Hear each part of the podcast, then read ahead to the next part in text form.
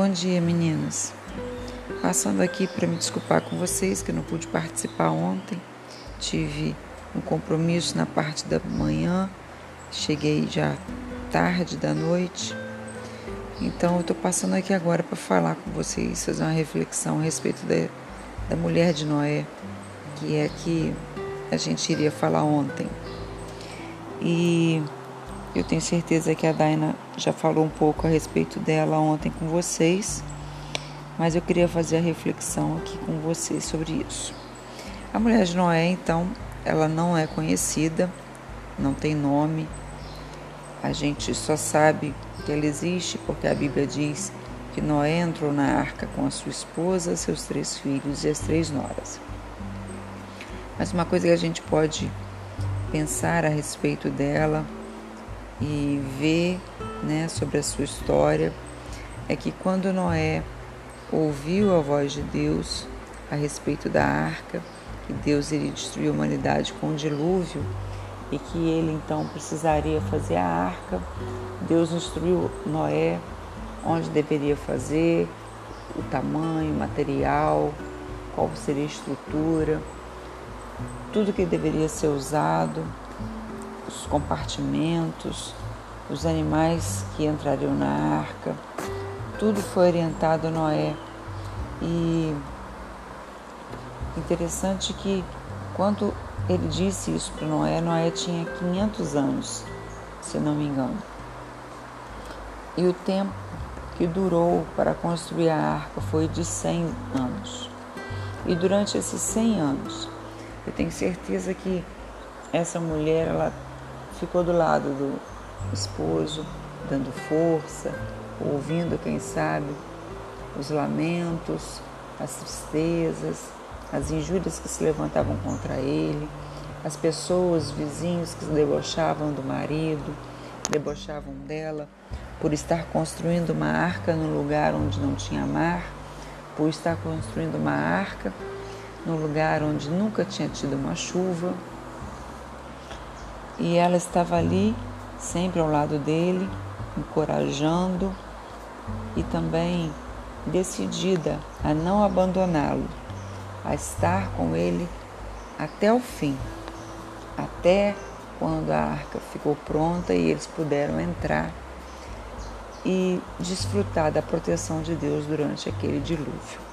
O que a gente pode aprender com essa mulher é que ela aparentemente não tem relevância alguma quem lê a história de Noé nunca pensa sobre ela, nunca analisa sobre ela, porque ela é anônima, não tem importância aparente para nós.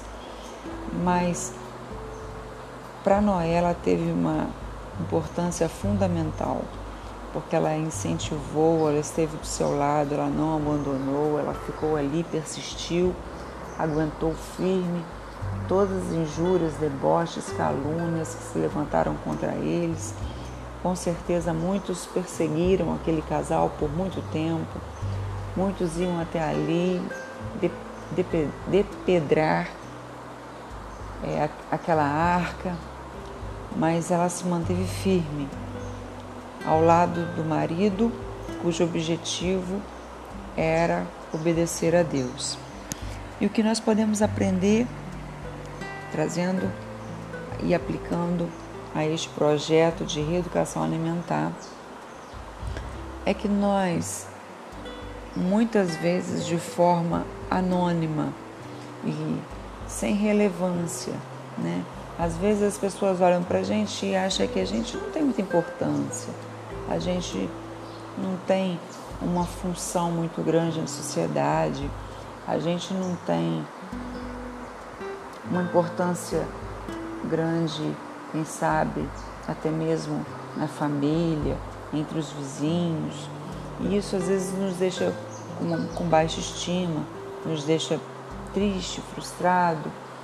E por causa disso, a gente acaba enfrentando alguns deboches, injúrias, pessoas que se aproveitam de alguma fragilidade nossa para fazer algum tipo de brincadeira de mau gosto e algumas coisas do tipo. E o que a gente pode aprender com essa mulher é que ela foi forte, ela persistiu naquilo que ela sabia que era o certo. E que a gente possa persistir naquilo que a gente sabe que é o certo fazer. A gente sempre sabe o que é o certo, a gente sempre sabe o que deve fazer. E a gente não pode deixar que aquilo que é circunstancial, aquilo que está à nossa volta, pessoas que vêm falar o contrário, possam nos influenciar de maneira contrária, mas que nós possamos nos tornar fortes e capazes de influenciar pessoas. Porque uma coisa que eu tenho aprendido é que nós somos ou influenciados ou influenciadores. Que nós possamos ser influenciadores que nós possamos, através da nossa persistência, da nossa força, dos nossos objetivos, do nosso querer, de todos os dias lutar por aquilo que a gente programa para a nossa vida, mostrar para as pessoas que a gente pode e que apesar do que elas pensam, isso não nos influencia e que apesar das circunstâncias, a gente pode superar qualquer dificuldade e manter firme uma meta até alcançá-la.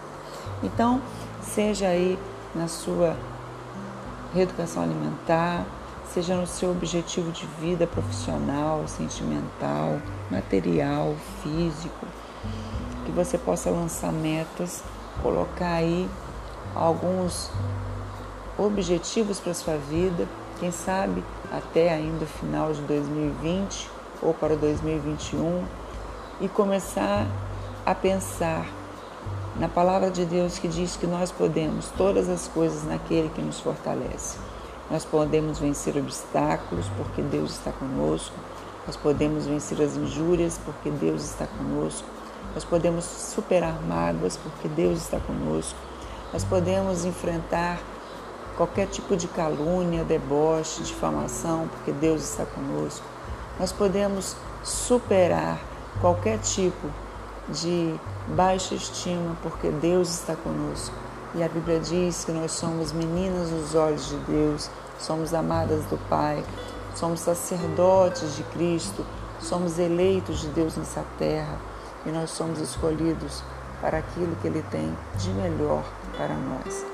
Então, que você possa, a partir de hoje, começar a influenciar com seus atos e deixar todas as vozes de lado, sabendo que inimigos sempre teremos, pessoas que tentarão nos puxar para baixo, tirar dos nossos objetivos, nós sempre teremos, mas que possamos olhar para o alto, olhar para o nosso objetivo, olhar para Deus e ir avante, que a gente consegue. Bom dia aí para vocês.